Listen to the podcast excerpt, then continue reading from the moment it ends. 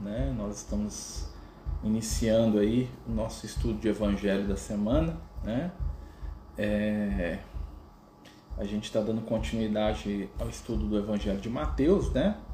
E a gente está no capítulo 10 desse Evangelho. Né? Então a gente está aí lendo e comentando juntos, né? De maneira metódica aí. Né? O objetivo do estudo do Evangelho é despertar em nós aí os valores do Cristo né? Lembrar que mais do que nunca, né, Jesus tem sido necessário no momento que nós estamos vivendo na Terra. Né? Nós estamos precisando muito do Cristo. Né? Nós estamos precisando muito da presença de Jesus.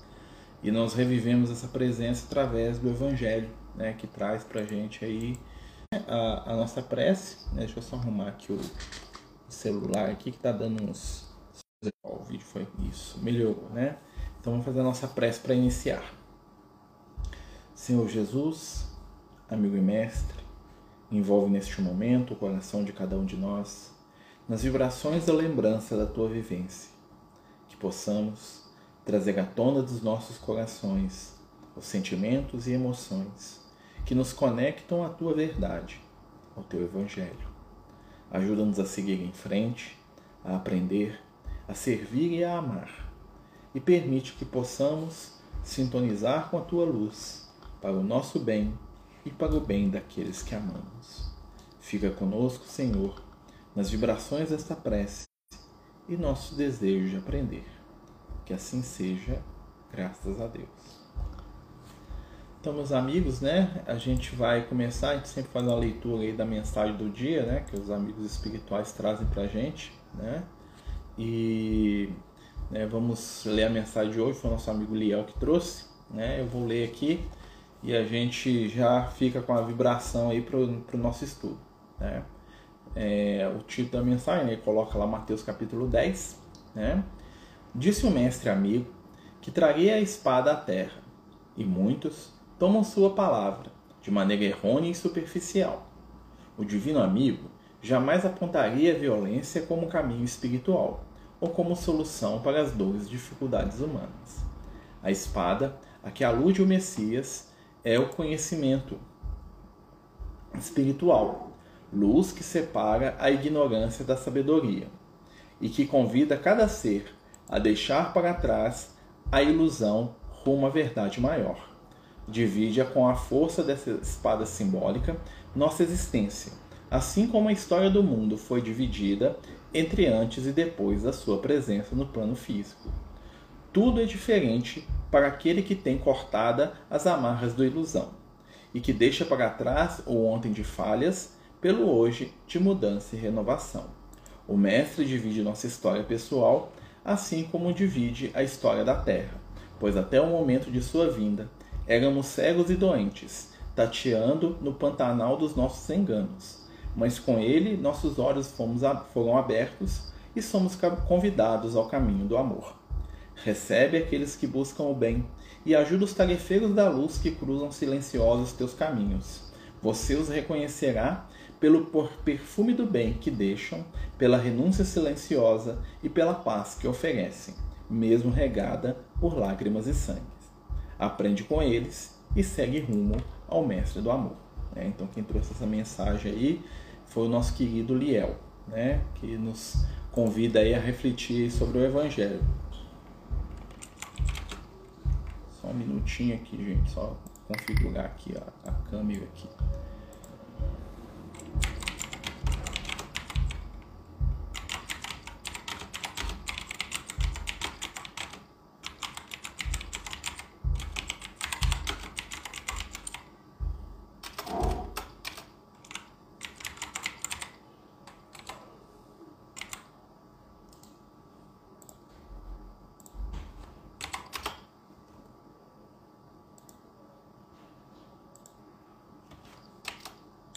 Só um minuto, pessoal, desculpa aí. Então vamos lá, né, gente? Vamos continuar nossa leitura, né? Nós paramos na semana passada só fazendo aí é, uma recapitulação, né? É, estamos aqui na nossa bibliazinha, né? Quem quiser acompanhar, né? Quem quiser pegar sua Bíblia aí, né? Estamos lá no capítulo 10, né? Do Evangelho de Mateus. quando Jesus né, envia os seus discípulos, né, envia os seus seguidores. Marcelo, Santa... seu áudio tá mudo. Fechou. Aí. Desculpa, gente. Melhorou. É, é, eu fui marcar aqui, aí eu fui abrir e fechei a página aqui, perdão. Mas voltando aqui, né? É, nós estamos no capítulo 10 do Evangelho de Mateus, né? Lembrar que a gente está é, tá naquele momento em que Jesus envia os seus discípulos, né? De dois a dois, né? Bem interessante, né? Que ele envia os discípulos para fazer, vamos dizer assim, um test drive do Evangelho, né? Treinar, né? Nas pregações, treinar, né? Nos trabalhos do bem. E em determinado momento, né? Esses discípulos eles vão né, lidar com uma série de situações para as quais Jesus está preparando eles. Né? E essa preparação, né, não só dessa viagem ali momentânea, mas também da, da viagem né, dos séculos que haveriam de vir, né, é, ela acontece né, e, e ela chega até a gente hoje. Então, os conceitos que Jesus está dando para os discípulos, né, eles servem para a gente também. Né? Então, a gente está lá na parte que ele está falando que para a gente não pensar no que, que a gente vai falar diante das pessoas quando for né, nas questões espirituais. Não que a gente não deva se preparar, mas sim que a gente deve, deva né, confiar na intuição. Né, que ele está ensinando os, os, os, discípulos a se fiarem né, nas forças superiores. Né, nos momentos ali de grande prova, de grande necessidade, né, que eles possam confiar. Né? Olha só, então nós vamos continuar a partir daqui. Está lá no capítulo 10 e está lá no versículo 30. Tá? Vamos continuar a partir do versículo 30 do capítulo 10. Tá? Até os próprios cabelos da vossa cabeça estão todos contados. Né? Então Jesus está falando assim que nada é por acaso da nossa vida, ou seja, nada é por acaso. Apesar de não ter, tá, gente? Um determinismo divino, ou seja, não tem né, uma coisa fatal, vai acontecer assim, pronto, acabou. Tudo que acontece conosco está dentro da consciência e do entendimento da espiritualidade maior. Ou seja, os espíritos não nos controlam, mas eles têm a capacidade de ver qual o caminho que nós estamos seguindo e quais vão ser as consequências das nossas ações. Tá? Então eles percebem né, as consequências daquilo que a gente faz e através dessas consequências eles traçam a nossa jornada. Né? Ou seja, os fios do cabelo estão todos contados. Isso é uma metáfora, né, gente? E dentro disso, dentro desse conceito, né, nós vamos perceber aí a presença e o amparo né, do mundo maior na nossa vida. E ele está falando aqui, ó, é, não ter mais, pois, vós valeis mais que muitos pássaros, né? Então, assim, é, ele está falando da questão dos pássaros, né? Ele fala antes, né? É, porventura não se vendem dois passarinhos por um asse, né? Ele está falando ali da questão, né? Que os animais eram utilizados ali nos rituais religiosos, né? E quando ele fala disso, ele está falando o seguinte, ele está falando que o nosso valor espiritual né, é maior nesse momento que nós estamos do que o valor espiritual das aves, né, que estão ainda no processo espiritual de início ainda da caminhada evolutiva deles. Né, eles, nós também estamos, né, se a gente for analisar bem, nós também estamos no nosso processo, né, é, nosso processo inicial e básico, tá? Mas é, as aves estão mais atrás ainda um pouquinho que a gente, bem mais, aliás, né? E ele fala aqui, ó, todo aquele, portanto, que me confessar diante dos homens, também eu o confessarei diante do meu Pai que está nos céus. Olha que interessante, né? Aqui né, tem um jogo de palavras muito interessante que a gente tem que de, destrinchar aqui dentro do Evangelho. Né? Quando Jesus fala aquele que me confessar, né, a, a primeira visão parece que ele está falando da gente testemunhar em favor dele, indivíduo Jesus, a pessoa Jesus. Tipo assim, ó, eu acredito em Jesus. Né? Hoje todo mundo fala que acredita em Jesus. Então, esse testemunho aí é até fácil de fazer. Né? Na época que ele estava encarnado, né, uns 100 anos depois da, da existência dele, já era outra coisa. Você falar que acreditava em Jesus era motivo de morte, você ser torturado, né? Você levar tapa na cara. Hoje não. Né? Hoje você acreditar em Jesus é até né, um, um sinal bem visto na sociedade. Né? E ele fala assim: ó, aquele que, me te, que testemunha de mim diante dos homens, eu também o confessarei diante do Pai que está nos céus. Quando Jesus está falando aqui, Jesus está estabelecendo uma lei de causa e efeito. Tá? Quando ele fala do eu aqui, né? eu confessarei dele, eu testemunharei diante do meu Pai que está nos céus. Quem que eu, onde que é o céu, gente? Né? O que é o conceito de céu dentro da espiritualidade? O céu é a nossa consciência. Então, quando Jesus está falando aqui, ele está falando o seguinte: ó, se você conseguir vivenciar a verdade espiritual no seu dia a dia, isso vai testemunhar a seu favor diante do Pai que está dentro do seu eu. Ou seja, o que eu faço do lado de fora, do ponto de vista do meu equilíbrio espiritual, né, vai gerar uma consequência diante do Pai que está nos céus. Né? É um conceito de consciência, que ele está trabalhando nos conceitos mais difíceis que a gente tem dentro do estudo do Evangelho e da nossa vida, que é o conceito do pecado. Né? O que é o pecado? O pecado é o conceito que mais assombra aquele que acredita em Deus. Né? Porque é o que, que o pecado é para nós. Nós estamos infringindo a lei de Deus e Deus está com raiva da gente, vai nos punir. Basicamente é isso. Né? Por que, que eu tenho medo do pecado? Porque Deus não gosta de pecado. Quem peca, Deus pune. Quem peca, Deus manda para o inferno. Quem peca, Deus castiga. Quem peca, reencarna com problema. Quem peca, os obsessores tomam conta. Então nós morremos de medo do pecado.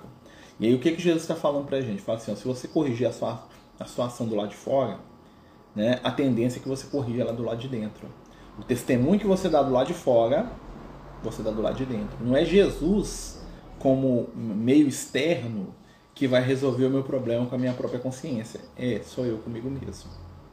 E durante muitos séculos e muitos milênios, nós temos esperado do Cristo que ele tome o papel, né, de, vamos dizer assim, de solucionador dos nossos problemas, né? A gente entrega os nossos problemas para Jesus, fala que a gente vai adorar ele de joelho para sempre, né? E pronto, acabou. Continuo sendo a mesma pessoa sem me esforçar para nada, porque qualquer fragilidade que eu tenho é fruto da influência do demônio, né? E qualquer coisa que eu melhore é fruto da influência divina, ou seja, eu sou totalmente irresponsável da minha caminhada evolutiva. A única coisa que eu faço é me entregar para o mal e me entregar para o bem, né? E na verdade o que Jesus está dizendo aqui é o seguinte, olha, ó, vamos ler isso aqui de novo, ó. Portanto, todo aquele que me confessar, me confessar, olha a palavra, me, eu, diante dos homens, razão. Eu também, eu também, ou eu de novo, né? O confessarei diante do meu Pai que está no céu. Ou seja, tudo que eu falo do lado de fora reflete do lado de dentro. Quem lê isso de maneira superficial acha que, que Jesus está preocupado com a gente falar que gosta dele ou não. Fala assim, ó, oh, que eu amo Jesus. Aí Jesus fala, nossa, muito bem, né? Marcelo, estava lá encarnado. Aí um dia você falou na frente dos outros, falou assim, que gosta de mim. Então, Deus, ó, Marcelo é gente boa, viu? ele falou que gosta de mim quando ele estava encarnado. Isso é uma visão infantil do texto. Né? Isso é uma visão para aqueles que ainda estão na superficialidade dos conceitos do Evangelho, gente. Tá? Essa é uma visão de transferir responsabilidade. A essência espiritual do que Jesus está falando não é isso. Isso aqui é o primeiro contato para espíritos simples que estão iniciando o processo de aprendizado espiritual. Tá? Não é o fato de eu falar que eu gosto ou que eu não gosto de Jesus que vai resolver os meus problemas íntimos. Judas amava Jesus. Judas Iscariotes, ele amava Jesus do jeito dele. Né? Mas isso não impediu de querer forçar Jesus a fazer aquilo que ele queria. E o amor que Jesus tinha pelo Judas não salvou Judas as consequências que ele mesmo criou para os atos que ele teve. Né? E a pior de todas foi o suicídio. Jesus não tirou isso do caminho dele, por mais que Jesus o amasse. Porque a responsabilidade era do Judas e o Judas tinha que lidar com aquilo que ele mesmo criou. Jesus, com certeza, aliviou o processo o máximo que ele pôde. Ele tentou ajudar o Judas até o último momento, né? mas ele não interfere no nosso livre-arbítrio. Tá? Então, quando ele fala aqui né, que nós temos que dar testemunho dele, né, o testemunho que nós temos que dar é o testemunho daquilo que ele nos ensina, a vivência daquilo que ele nos ensina. É muito mais difícil eu viver os conceitos do Cristo, né, e modificando as minhas ações, do que eu falar apenas que eu louvo Jesus, não, eu reconheço Jesus como meu Salvador. Isso aí não resolve o problema da gente, tá? Para o espírito superficial, isso vai ajudar ele a começar a caminhar, né? Mas para quem quer dar o passo além, né, somente a ação prática vai resolver. E essa ação prática demanda né, a nossa mudança. Exatamente. A Márcia está falando aqui, diante dessa explicação eu mesmo resolvo meu pecado. Sim, porque o pecado só pode ser perdoado por uma pessoa, por nós mesmos. Né? Eu não consigo perdoar o pecado do outro. Jesus nunca perdoou o pecado de ninguém. Prestem atenção quando ele vai falar de pecado, ele fala são te perdoados os teus pecados. Porque você é muito amor, você tem um, condi condi tem um condicionante no perdão do pecado. Ou seja, você resolveu com a sua consciência pela sua ação prática do amor, que ele fala para Maria de Magdala né? O que ele fala para ela quando ela cai lá na frente dele, né? Com o frasco de perfume que ela tinha, que é o último frasco que ela tinha, né? Da loja dela lá. Depois de tudo que ela tinha passado para poder corrigir o caminho dela, né? E o perfume quebra, né? Que é aquela vez lá que ela chora lá no pé de Jesus, né? E ele fala para ela: são te perdoados os seus pecados porque você muito amou. O que, que Jesus quis dizer para ela? Se você se perdoou. A sua mudança de rota, a sua correção de caminhada, criou o perdão. Né? Então Jesus não perdoa ninguém. Lá do alto da cruz, lembrem. Jesus está crucificado e aí ele está lá. Né? Quando todo mundo está lá agredindo ele, aquela coisa toda, ele fala assim: Pai, perdoa-os porque não sabem o que fazem. Por que, que ele não falou eu perdoo vocês? Observe. Né? Onde está o Pai mesmo? Pai nosso que está no céu, consciência. Jesus estava trabalhando a consciência daquela multidão. É como se Jesus estivesse virando e falando assim: consciência de todo mundo aí, ó. Condena, não se condenem pelo que vocês estão fazendo. Vocês não sabem nada do que vocês estão fazendo. Vocês estão agindo por puro instinto e primitivismo espiritual. Eu sei disso. Não sofram com essa situação. E aí ele fala de uma maneira, né? Que eles vão entender num nível superior. Ele fala, pai, perdoa-os, porque não sabe o que faz. Ele dá um alívio de consciência para aquela, multidão. Apesar de que muitos espíritos né, vão carregar essa mágoa né, do erro deles diante do Cristo milênios, né, por séculos. Né, vão carregar essa mágoa né, com eles até hoje. Tem entidade no plano espiritual que até hoje está lá reclamando, né, sofrendo porque né, agrediu Jesus na cruz. Né, nem que seja com o pensamento. Né, ficou baixo, né? melhorou agora, deixa eu ver aqui, deu uma melhorada, Rita? Né? Melhorou um pouquinho? Mas ainda continua abaixo. Continua abaixo? Nossa senhora. E agora, melhorou? Deu uma melhorada? Não? Me falem aí, por favor. Então vamos lá. Eu entendi essa passagem como aquele que falar e viver meu evangelho, meus ensinamentos eu farei de vocês, falarei de vocês para o, meu pai, para o nosso Pai Celestial, não precisa. Né? Nós estamos, eh, olha só, Beth, pensa o seguinte, nós estamos conectados com Deus. Né? O grande segredo que Jesus veio trazer para a humanidade é o seguinte, nós não precisamos de intermediário para entrar em contato com Deus. Eu tenho tanta conexão com Deus quanto Jesus tem, quanto essa pedra que está aqui do meu lado tem. A questão é que Jesus usa a conexão que ele tem e ele estende e dilata aquela conexão. e que eu, Marcelo, ainda não dou conta de fazer isso. E que a pedra ainda nem sabe que existe essa conexão e nem é capaz de entender isso. Porque ela não tem evolução suficiente ali, o princípio que está ali. Né? Mas a conexão sempre existiu. O grande segredo de quando Jesus vira para a gente e fala assim, vós sois deuses, olha essa frase do Cristo, que, que frase mais difícil da gente introjetar, né? porque a gente quer adorar sempre. Né? Nós temos a tendência de querer nos ajoelhar diante de Deus o tempo todo, né? E Deus não precisa do nosso joelho, né? Tem uma frase muito legal que, que Jesus fala para o Tiago, né? Em determinado momento, que ele fala assim: Eu não preciso da idolatria né, de vocês, nem do amor de vocês eu preciso, né? Eu estou aqui para dar o que eu tenho para vocês. Eu quero doar, eu não quero receber.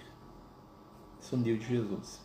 Não é nem que ele não queira receber, ele não precisa receber o nosso amor.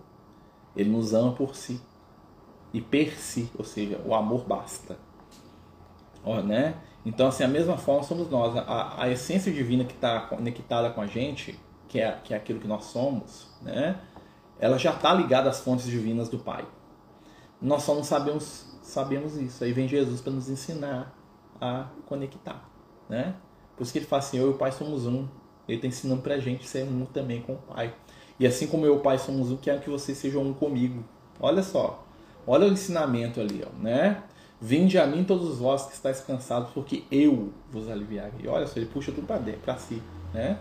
Então parece que Jesus é o cara mais vaidoso do mundo, mas na verdade tá, esse eu que ele está falando é o eu que cada um de nós tem, né? E aí um dia eu vou perceber que Deus está aqui dentro, como está dentro de Jesus, como está dentro do, do, do, Adolf Hitler, como está dentro do meu cachorro, do meu gato, do meu papagaio. Eu vou perceber isso, aí eu vou acordar, aí, aí, aí é o momento da iluminação, né? Igual aconteceu com o Buda, né? Igual aconteceu com Francisco de Assis quando ele estava atravessando o rio lá, né? Na, na Úmbria lá, que ele viu tudo, né? Tudo que ele, ele começou a ver tudo feito de luz, né? Ele via pontos luminosos em todas as coisas, nas pedras, nas plantas, nos animais, nos passarinhos voando, no próprio vento, nas pessoas, né? Ele começou a ver os princípios espirituais, ele entendeu que tudo é amor. Amor que reflete o amor maior que é Deus. Num, num movimento poético de de descobrimento. Isso é uma coisa que vai acontecer com a gente em determinado momento. Nós sabemos que isso existe, mas nós ainda não experimentamos essa realidade. Por isso, nós buscamos intermediários para perceber esse amor. Um deles é Jesus. A gente olha para Jesus, a gente quer vem Jesus, a luz, o amor de Deus, e Jesus vira para ele e fala assim: tá, eu tô indo aqui, ó, pode vir, tem mesmo, mas você também tem. Né? E quando ele fala isso, a gente treme, fala: não, não pode, só o Senhor que tem, só o Senhor que é, que é, que é Jesus. Né? Então eu falo: não, mas vocês são igual a mim, mas não, não pode, não quero ser igual a você, porque eu ser igual a você eu vou ter responsabilidade. Eu vou ter que agir de acordo com aquilo que está dentro de mim. Né? Então eu prefiro ficar aqui ajoelhado mil anos no seu pé né?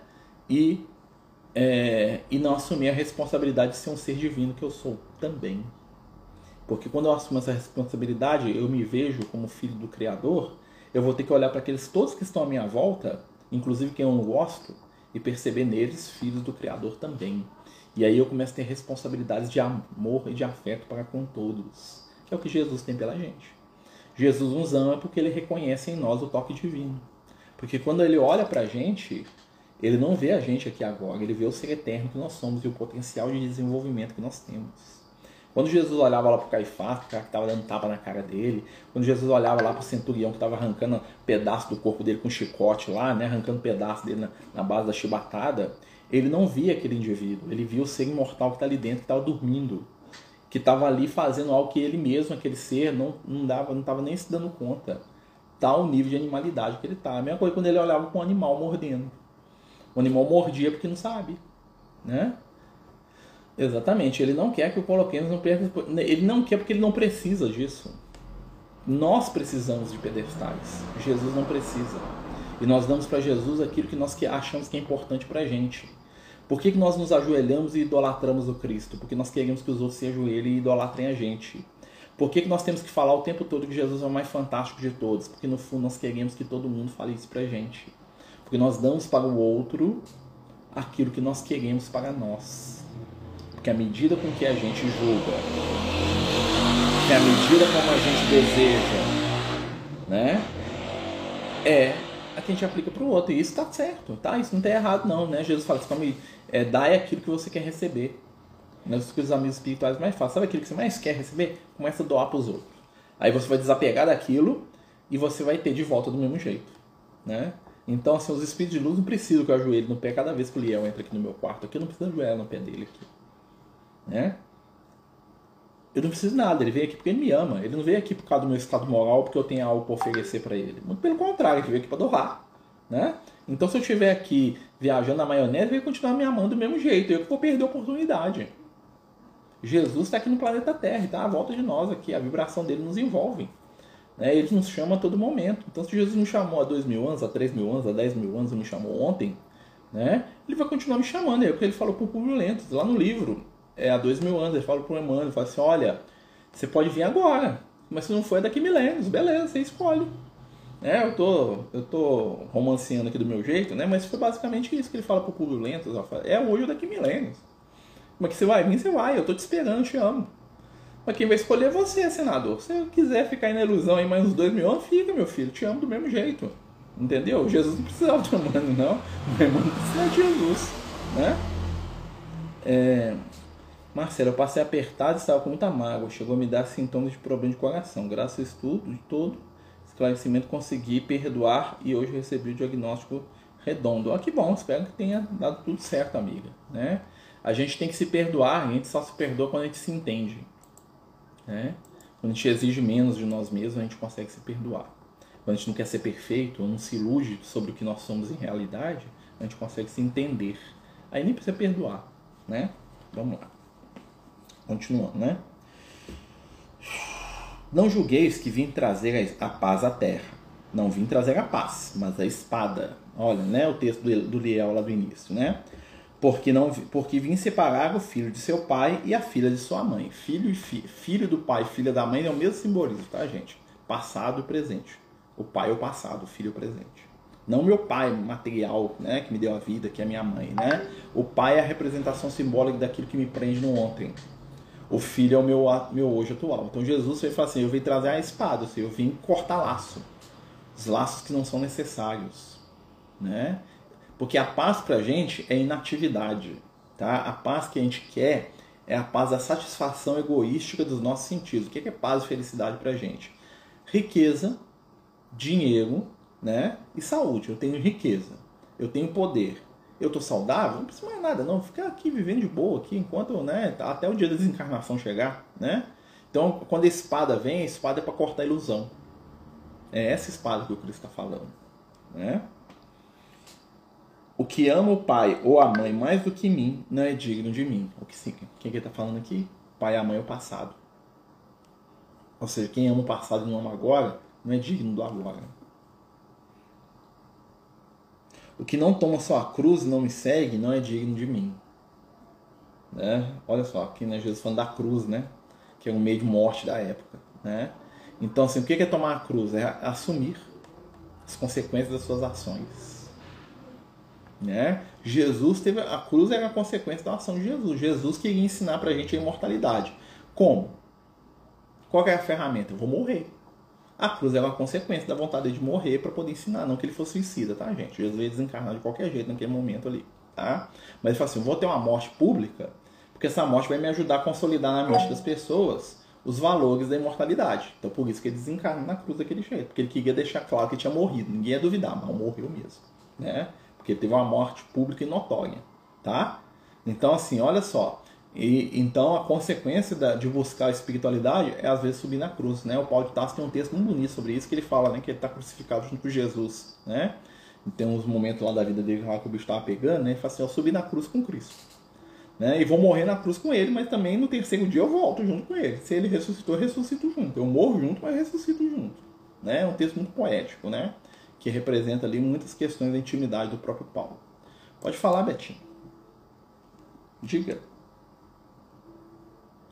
Não, é que você já respondeu. Hum. Era justamente sobre a cruz, o simbolismo da cruz. E por que, que foi no monte mais alto? Antigamente, né, naquela época, ah, para servir de lição, de exemplo, eles crucificavam de uma forma para que todo mundo abaixo é isso aí. que né, se você fizer a mesma coisa que ele, você será julgado e morto assim. Era uma forma de tentar aterrorizar as pessoas para não cometerem os mesmos pecados, vamos dizer. Mas é, você respondeu. É isso mesmo, a morte na cruz é uma morte para ser exemplo, né? O cara às vezes fica uma semana crucificado, tá? Normalmente a, a pessoa que era crucificada, ela ficava dias pendurada na cruz, porque eles faziam de um jeito que feria a pessoa, mas não matava. Né? Então a pessoa ficava lá naquela coisa lá e eles deixavam o cadáver na cruz até apodrecer, né? O que aconteceu no dia de Jesus lá foi que, que Jesus morreu antes, porque ele já tinha sido massacrado né, na, na questão da flagelação, e os moços, né, os, os, os, os zelotes lá que tinham sido crucificados com eles, quebraram a perna dos rapazes, lá eles morreram asfixiados. Né? Então eles foram lá, quebraram a perna e os caras não aguentaram se sustentar e morreu de asfixia na cruz, né? Que é o que matou Jesus também. Não sei se vocês sabem, Jesus morreu de asfixia, né? Ele foi ficando porque ele não aguentava, porque cada, cada vez que a pessoa está crucificada, cada vez que ela vai respirar, ela tem que fazer força nos na, ela tem que firmar nos cravos que estavam lá pregando e puxar o corpo todo para cima, imagina, né? Se atravessado aqui, você ainda tem que fazer força em cima daquilo para puxar o pulmão para você respirar. Cada vez que ele fazia aquilo era uma dor excruciante, né? Então assim, uma hora o cara não aguentava e morria, né? Então era aquela luta entre a vida e a morte ali, a dor, né? Então, assim, tinha um exemplo, um simbolismo muito grande, né? Tem aquela famosa história lá que todo mundo já deve ter visto no cinema do Espartaco, né? Espartaco é um gladiador romano que viveu mais ou menos 80 anos antes de Jesus. E ele faz uma revolta dos gladiadores lá, dos escravos lá de Roma, né? E na hora que ele está quase fugindo lá da, da Península Itálica lá, ele é traído e os romanos prendem ele lá, né? E os romanos crucificam 30 mil pessoas, né? Desde o lugar que ele estava lá na, na margem lá do, do oceano do, do Mediterrâneo até as portas de Roma, a estrada inteira, a Via Lápia inteira de gente crucificada dos dois lados. Né? Imagina isso mais de 30 mil pessoas crucificadas, homem, mulher, criança, velho, todo mundo. Você, você viajando e vendo aquele quadro tétrico em volta de você lá. O que é aquilo? Uma demonstração de poder do Império Romano. Aquilo ali eles fizeram para quê? Todo mundo que passar falar, ó, quem revolta contra a gente acontece isso aí, ó. Né? Então a crucificação era para isso. E o que, que Jesus fez? Ele pega o simbolismo da crucificação, que é um simbolismo de morte e de medo, e ele modifica esse simbolismo num simbolismo de vida. Porque a cruz não ia ser mais o, o, o que causava medo da morte. Através da morte mais terrível e violenta da época, ele cria na nossa intimidade a certeza da continuidade da vida. Né? Jesus é fantástico, né? Jesus ele pegava o mal e transformava no bem, né? É outro nível. Né? Mas vamos lá, né, gente? Nós estamos aqui conversando. Vamos lá no capítulo 10 do Evangelho de Mateus. Aqui, ó. Os inimigos dos homens serão os seus próprios domésticos. Ou seja, nós vamos ter dificuldade com aquilo que está dentro. Tá? A gente fala assim, ah, então é meu pai que reencarnou. Muitas, isso é superficial. É, é também, tá? Mas o meu maior inimigo é o Marcelo que está aqui dentro. É o homem velho aqui dentro. Com as suas fragilidades, dores, dificuldades, que são muitas, né? E o que ama o pai ou a mãe mais do que mim não é digno de mim. E o que ama o filho ou a filha mais do que a mim não é digno de mim. Ou seja, pai e mãe, o passado. Filho e filha, o futuro. Né? Tem uma frase do Liel que uma vez falou para mim que é o seguinte: ó, grande dificuldade dos seres humanos encarnados hoje é que nós que vocês, né, ele falando pra gente, a gente vive lamentando o passado e sonhando com o futuro. Nós passamos a maior parte da nossa vida lamentando aquilo que não tivemos no passado e sonhando com aquilo que vamos ter no futuro. E a gente não vive o agora. É, a, é o mesmo conceito que eu estou falando aqui. Né? Que é aquele que fica e ama o pai e a mãe, ou seja, o passado, né? ou que ama o filho e a filha, ou seja, o futuro. Porque quem faz isso não é o filho e a filha parente consanguíneo, não é o pai e a mãe parente consanguíneo. Né? É, quem faz isso é o que? Está preso em algo que não aconteceu ou em algo que já passou. Então ele deixa de experienciar o que? A necessidade de momento, que é o que é o agora. Nós precisamos de lidar com o agora, nós precisamos de lidar com o hoje, nós precisamos de lidar com as nossas realidades e necessidades de agora. Olha só. O que não toma só a cruz e não me segue não é digno de mim. Né? Estou repetindo de propósito, tá, gente? O que se prende à sua vida, perdê-la. Olha a dica de Jesus, né? E o que perder a sua vida pelo meu amor, achá-la. Ou seja, o apego é a raiz da perda. E o abrir mão é a raiz da conquista. Tudo aquilo que eu sou apegado, eu vou sofrer porque uma hora eu vou perder. Se eu sou apegado com o meu corpo, um dia eu vou ter que desencarnar, o corpo fica. Se eu sou apegado com o meu nome, com o meu título, com a minha presença, com a minha vida passada, com sei lá o que, eu vou ter que deixar isso para trás um dia. Mas se eu não sou apegado, aquilo vai permanecer dentro de mim, porque eu domino sobre aquilo. Se eu sou apegado, né, e o apego é todo, o apego é o sentimento apaixonado, né? O apego não é amor, tá, gente? Muita gente confunde apego com amor, mas apego de forma alguma o apego é amor. O apego é o sentimento apaixonado em desequilíbrio. O apego, né, é o sentimento apaixonado em desequilíbrio. Vamos lembrar sempre dessa frase. Ela é importante pra gente tá? Lembrar sempre disso, né? Então, vamos nos livrar do apego, né? Vamos nos livrar desses apegos. O que você recebe, a mim recebe. E quem me recebe, recebe aquele que enviou. Olha como é que é a conexão, né? Jesus está falando dos discípulos. Ao mesmo tempo que ele fala para os discípulos que estão viajando, né?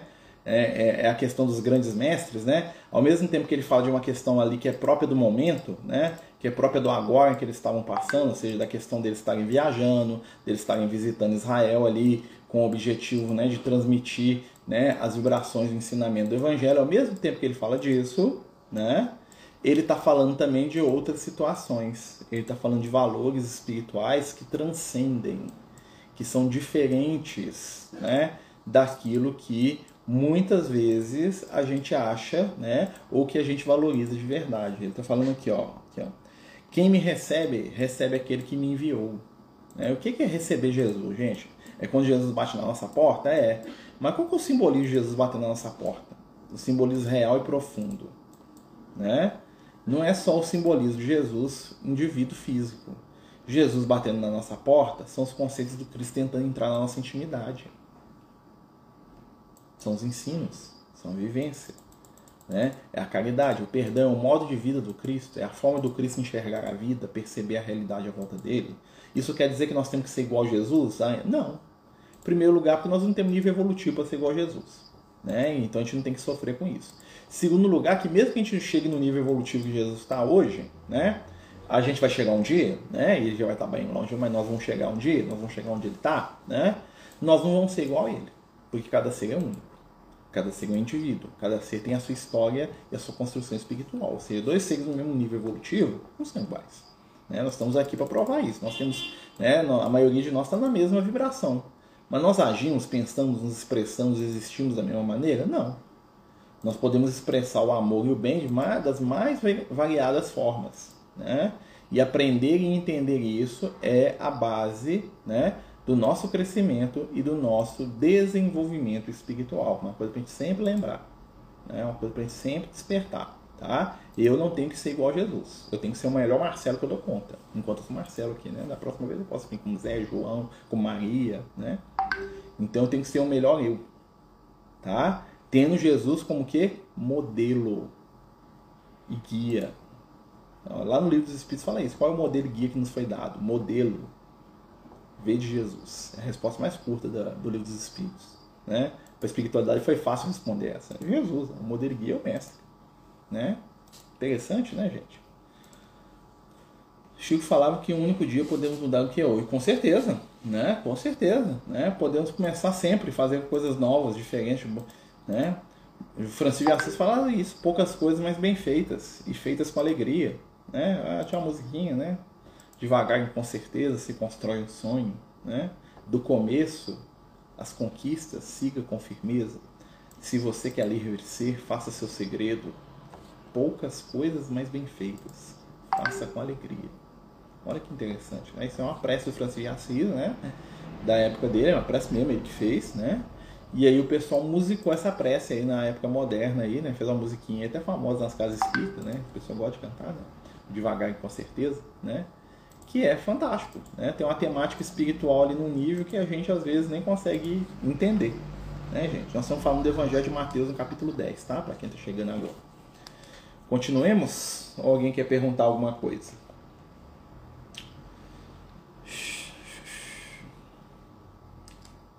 O que recebe um profeta, na qualidade do profeta, recebe a recompensa do profeta.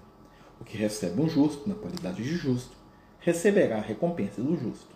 Todo aquele que der a beber um simples copo d'água fresca a estes pensos pequeninos, será, a título de ser meu discípulo, na verdade, vos digo que não perderá a sua recompensa. Olha que interessante, isso aqui nós vamos, isso aqui tem a ver com o estudo de mediunidade que nós estamos fazendo, né? Eu recebo na minha casa um profeta, eu tenho a recompensa do profeta. O que, que quer dizer? Sintonia. Eu recebo aquilo que sintoniza comigo. Eu recebo aquilo que sintoniza com a minha intimidade. Se eu recebo o profeta, é porque eu estou na onda do profeta. Se eu recebo uma criancinha, se eu recebo um trabalhador do bem, eu estou na onda do trabalho do bem. Então eu estou me associando o tempo todo com seres que me são semelhantes. Eu estou atraindo aqueles que pensam como eu, aqueles que sentem como eu, aqueles que agem como eu, né? E estou construindo vinculações positivas, né? No amor e na luz, no bem e na luz. Né? Então nós temos que pensar sempre nisso, né? Pensar nesses momentos, nessas questões, né? Para a gente poder ver que nós estamos o tempo todo conectados, o tempo todo ligados uns com os outros. Né? Gente, alguém quer perguntar alguma coisa, pessoal? Né? Fiquem à vontade.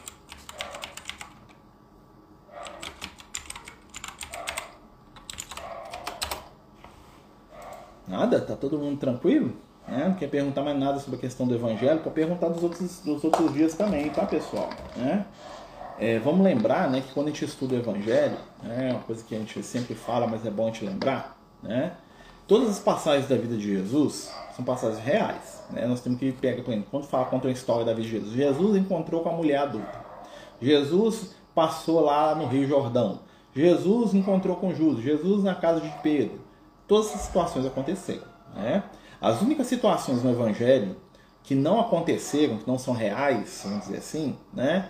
são as parábolas. Né? O que é uma parábola? A parábola é uma história que Jesus contava. Parábola do bom samaritano, é uma história né? ou seja, não aconteceu, pelo menos que a gente saiba. Né?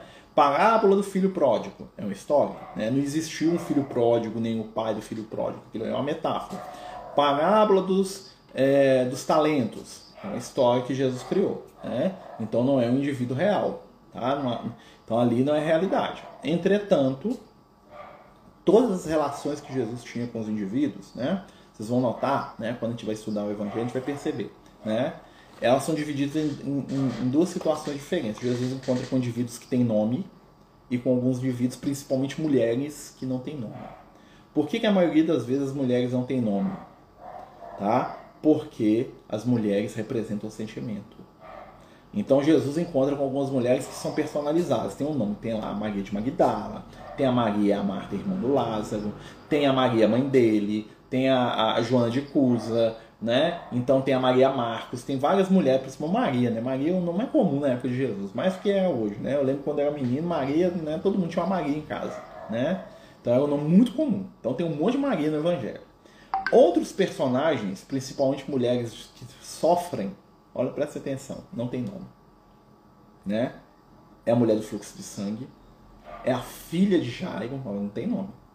A cananeia, a samaritana, a pecadora. Olha só, várias mulheres que têm, que passam pela vida do Cristo e que não têm nome. Por que elas não têm nome? Elas não têm nome porque naquele momento ali, além do indivíduo, daquela mulher, daquele ser que estava lá com Cristo, né, a lição que acontece com elas tem impacto na nossa existência. Né? Então aquela mulher representa todo mundo. Todos nós, em algum momento, somos a cananeia que vai lá pedir para Jesus a, a misericórdia para aquela filha amada. Nós somos o Jai que vai pedir pela menina que está morrendo. Nós somos a moça que encosta na roupa de Jesus. Nós somos a samaritana que teve cinco maridos, né?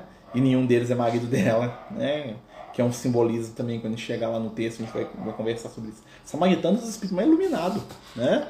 Eu acho né, assim, a história dela é tão interessante né? Porque a samaritana, ela, é, é interessante que a samaritana recebe Jesus na, na, na vila, né? Jesus fala do evangelho para ela, ou seja, dá água viva para ela porque ela estava com sede, ou seja, ela estava preparada para aprender. Olha só que interessante, né? A samaritana depois vai lá na vila e convence todo mundo que Jesus é o Messias. Ou seja, o, o, o speed luz ali do grupo era a samaritana. Tanto é que ela convenceu todo mundo, parece que ela é uma necessitada, né? Não.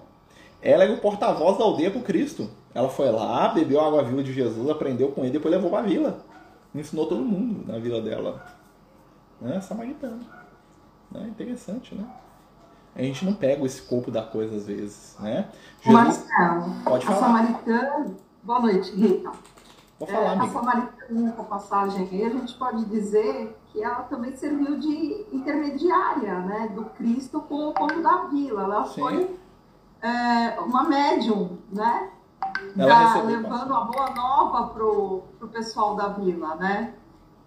E, e graças à sede dela do conhecimento, né? Que despertou isso e ela Jesus aproveitou a oportunidade, né? E passou o conhecimento para ela e ela serviu de, de médium. Eu acho essa passagem muito bonita. Eu acho uma das passagens mais bonitas que tem. Quer dizer, todas são lindas, mas essa ela me chama muita atenção nessa nesse lado de, da mediunidade também. Com certeza. ela vai levar boa nota para ele. Com pra, certeza. Pra, pra, ah, ela é o médico da tribo lá, né? A aldeia dos samaritanos todo tava, lá, tava lá viajado na maionese ela foi a única que Jesus bateu. Por que, que Jesus parou para conversar com ela? Porque ela era a única que tinha condição de entender ele. Jesus não fazia nada que não fosse caso pensado. Ele foi lá na pessoa-chave, falou assim, através dela eu ajudo todo mundo nessa aldeia. Olha só, né? Tem uma pergunta aqui interessante aqui da moça aqui no Instagram. Mulher, né? Que na época era muito discriminada a mulher em si, Sim, né? Com certeza, muito. Tem uma pergunta aqui da companhia que tem tudo a ver. Olha só que interessante. É a Marlene que está perguntando. Ei, Marlene, Deus te abençoe. É, por que a maioria dos espíritos que comunicam por livros é homem? E por que os 12 apóstolos foram homens? Legal demais essa pergunta, né? Primeiro, por que, que a maioria dos espíritos comunicam é homem? É relativo isso, né? Porque assim, às vezes porque as pessoas têm mais familiaridade com espíritos masculinos. Mas o Divaldo, por exemplo, o guia dele é a mulher, é a Joana, né? Então, às vezes, a gente tem um laço de amizade maior com esses espíritos masculinos, porque talvez é a história espiritual daquele médium, né? Mas a gente sabe a questão dos apóstolos de Jesus é o seguinte, né? A época de Jesus era uma sociedade extremamente ultramachista, né? A mulher em Israel era comparada, uma cabra valia mais com a mulher, né? Dentro da, da sociedade que Jesus vivia. Entretanto, Jesus não viveu dessa maneira. Né? Então a gente sabe por, né, que Jesus tinha um grupo de mulheres que acompanhava ele. Né? Vocês vão ver que esse, só que esse grupo de mulheres era meio marginalizado ali pela, pela comunidade. O que, que acontece? Né? Assim como Jesus tinha 12 apóstolos, Jesus tinha um grupo de mulheres que andava para ele para baixo para cima, que era quem? Era a Maria, a tia dele, né, a mãe do Tiago e do, e do é, Judas Tadeu. A Maria Marcos, que era a mãe do, do, do, do, João Marcos, né, que ia ser um evangelista. Né? A Salomé, que era a mãe do João Evangelista e do Tiago, chamado Tiago Maior, né, para diferenciar um do outro. Né? A Joana de Cusa, a Salomé, né, que eu já falei, né? as irmãs do Lázaro, a própria mãe dele, Maria. Né? Então tinha uma galera de mulher que ficava em torno de Jesus. A Maria de Magdala, que era mais. Né, é, né? Só que o é que acontece? Dentro da cultura da época, isso era um absurdo. Então os discípulos tinham dificuldade extrema de lidar com essa situação. Porque dentro daquilo que eles conheciam de estrutura social, né, era tenebroso ter que conviver com uma mulher tão de perto assim. Mas a gente vai notar algumas questões que são chave, né? Jesus ele tinha uma relação com as mulheres que era diferente de todo mundo na época. Um homem na época de Jesus ele não conversava com uma mulher que não, que não fosse da, do campo social dele de maneira reservada. Ou seja, para ele cumprimentar a mãe dele, tinha que ser dentro da casa dele só os dois. No meio da rua, nunca. Jesus fazia isso o tempo todo. E aí Jesus ele conversa com a samaritana, com a Galileia, que além de serem mulheres, eram estrangeiras, tinham um preconceito dobrado, né? E aí o que, que acontece? Jesus conversa com a Maria de Magdala, que além de mulher, né, é uma mulher de vida né, complicada, prostituta, né? Ou seja, ela era triplamente detestada na sociedade que ela vivia. Então isso era um motivo de orgulho dos discípulos. Entretanto, tá? Ele tratava essas mulheres como se fossem os discípulos dele. Né? Haja vista que quando Jesus estava crucificado, quem estava no pé da cruz?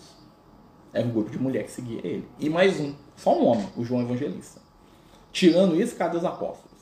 Né? Então, e o que, que aconteceu? Depois que Jesus desencarnou, depois que Jesus voltou para o plano espiritual e os discípulos ficaram, eles não deram conta de manter essa estrutura não deram conta, eles não conseguiam lidar com isso, né? Eles foram dando um chega para lá nas mulheres, né? E elas perceberam, porque elas não eram bobas nem nada, elas foram viver o evangelho né, de maneira ali, né? E assim, elas colaboravam, mas elas não apareciam. Até porque, né? Quem ficava famoso eram os homens, né? Você estava lá na casa do caminho lá, né? Que era a igreja de Jerusalém, se chamava de igreja de Jerusalém, né? Quem que segurava a onda da casa do caminho? Eram as filhas do Filipe. No dos Apóstolos nem aparece né? Lá no Estevam fala, o, o Tiago, né, que era o primo de Jesus, né? E as filhas do Filipe, elas que seguravam a onda, cadê elas? Né? Quando fala da, do, do, do, João Marcos, lá que eu disse, não fala da mãe dele, fala raríssimo, a Maria Marcos lá, né? né? Teve um monte de mulher que apareceu no Evangelho, teve lá a Áquila, depois a amiga do Paulo, né? Ó, o Áquila e a Prisca, né? Prisca que é a esposa dele, quer dizer Priscila, né? Quer dizer velhinha, nome, apelido. Priscila quer dizer velhinha, tá? Quem chama Priscila aí Tá? Em, em, em aramaico quer dizer velhinha. Por isso que ela chamava Priscila. Porque ela tinha o cabelo. Ela tinha um monte de mecha branca no cabelo. E aí o, o, o, o ela ganhou o apelido de Prisca, tá? Quer dizer Priscila, tá? Ou seja, velhinha. Era um, um, um jeito carinhoso, né? O, tinha lá a Lídia, tinha um monte de gente, tinha uma mulherada lá que trabalhava para Jesus, mas tinha que ser uma coisa mais velada. No, entre, fora da, da comunidade judaica, era mais fácil, tá? O preconceito era menor. Tinha muito, muito mais do que hoje, muito mais, tá? Hoje, é, comparado com aquela época, liberou geral, tá? Naquela época não, o negócio era bravo mesmo, né?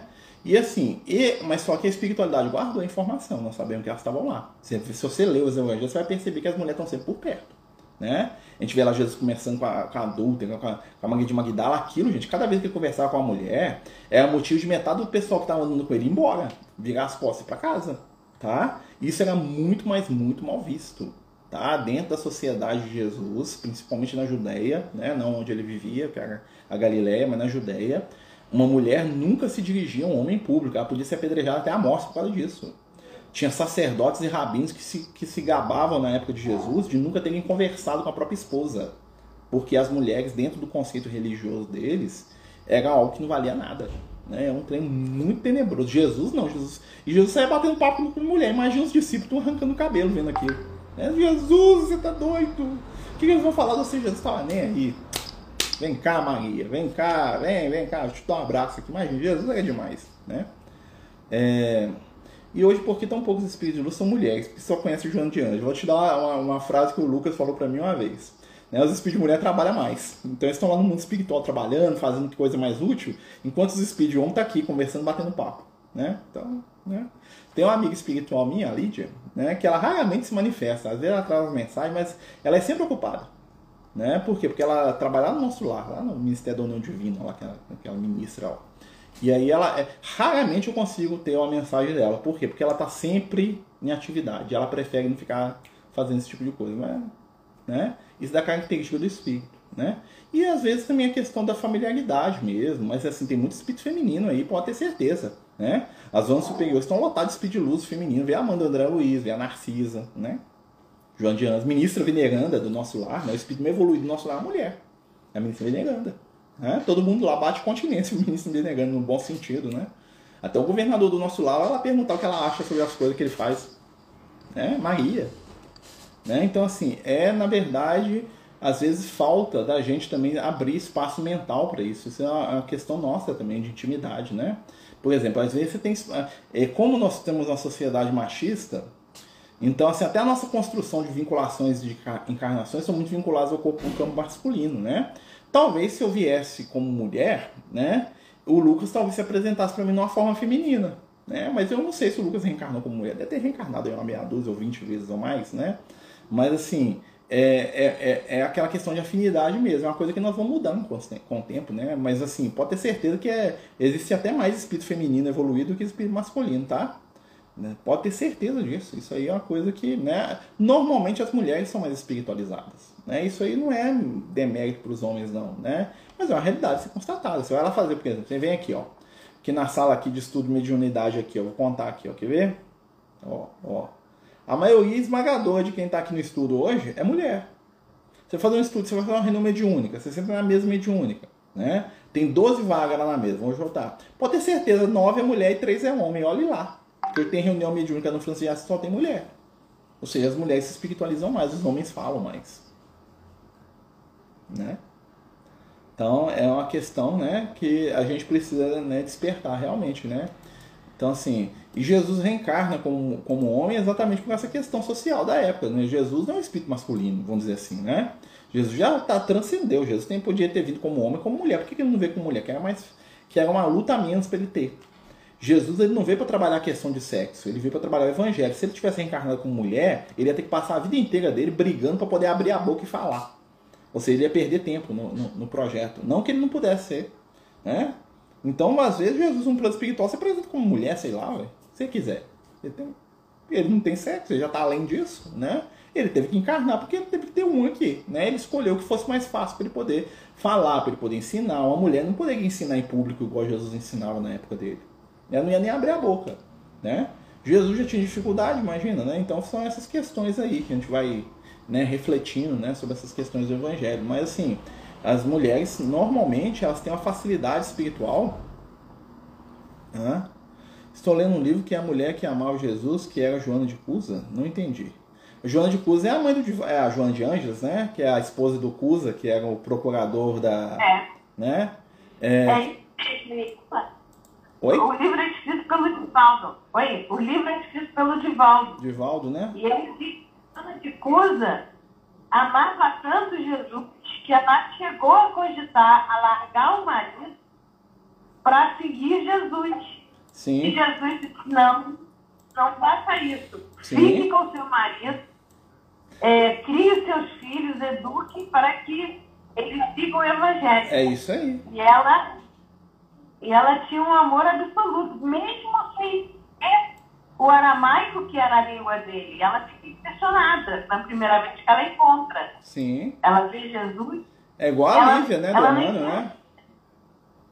É, ela não entendia, mas ela sabia que, que era a linguagem do amor. Com certeza. Fibra ótica. Né, a Maria de Magdala, né, todas as outras, né? Tá, gente, qualquer um apaixona por Jesus, você imagina, né? Jesus, gente. Né? Então, assim, né, no bom sentido, né, gente? A gente tá falando, é claro, né? Mas, assim, é, é isso mesmo, né? A gente vai trabalhando esses conceitos aí aos poucos, né? A gente vai crescendo, vai desenvolvendo, mas as mulheres têm o seu lugar, pode ter certeza, tá? As mulheres não perderam, não, não perderam a, a, a, bola do evangelho, não, muito pelo contrário, né? Os espíritos mais iluminados do plano físico são os espíritos femininos, tá? Pode ter certeza, né? Boba que não percebe isso. Né?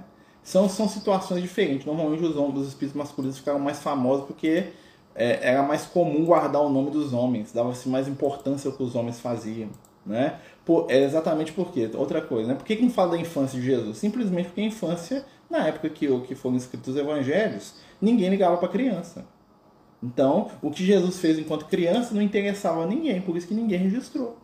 Né? Até o Lucas tentou registrar, mas perdeu lá depois e tal. Mas assim, por que, que não registrou? É porque tem um segredo escondido, é simplesmente porque não era foco.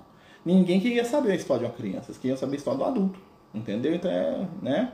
Quando Jesus retorna, aparece para é, para ela mesmo, né? A Maria de Magdala, que era uma maior transformação moral do evangelho era dela, né?